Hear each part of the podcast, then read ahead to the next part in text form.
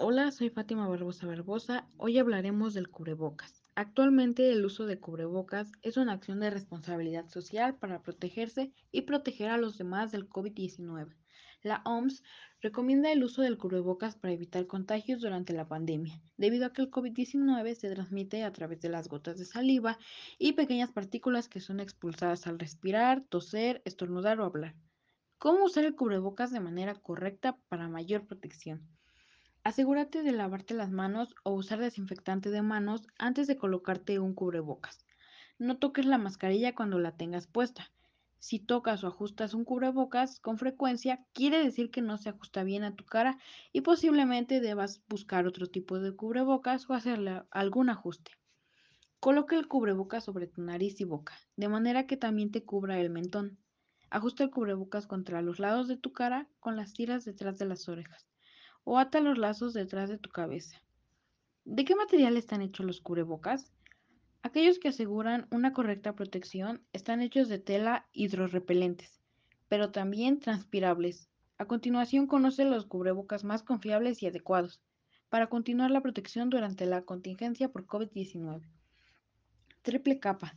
Generalmente los cubrebocas triple capa están hechos de polipropileno, al igual que las mascarillas tipo concha. Se recomienda su uso para contextos que no implican un alto riesgo de contacto con partículas de aerosoles. Respirador N95. Este cubrebocas cumple con el estándar N95 del Instituto Nacional para la Seguridad y la Salud Ocupacional de los Estados Unidos de América. Está hecho con una tela de polipropileno no tejida que impide el paso de partículas microscópicas.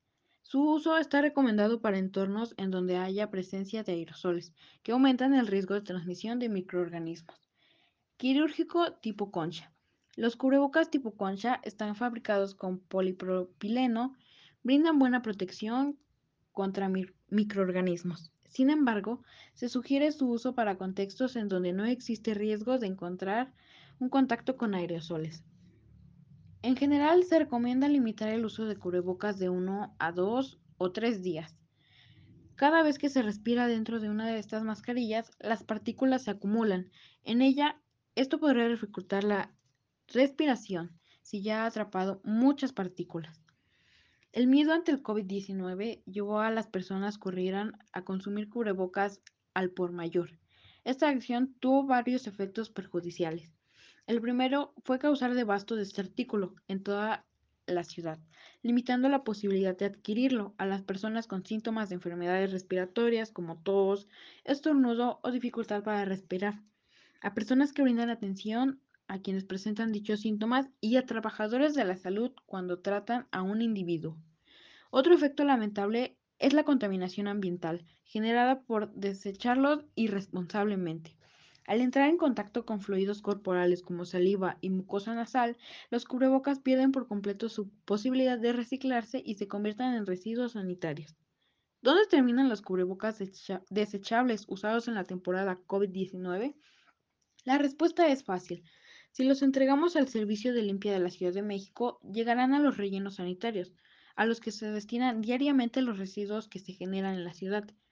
Si por otro lado no los depositamos adecuadamente, podrán llegar a terrenos baldíos, barrancas, ríos, drenajes y hasta océanos, junto a residuos plásticos.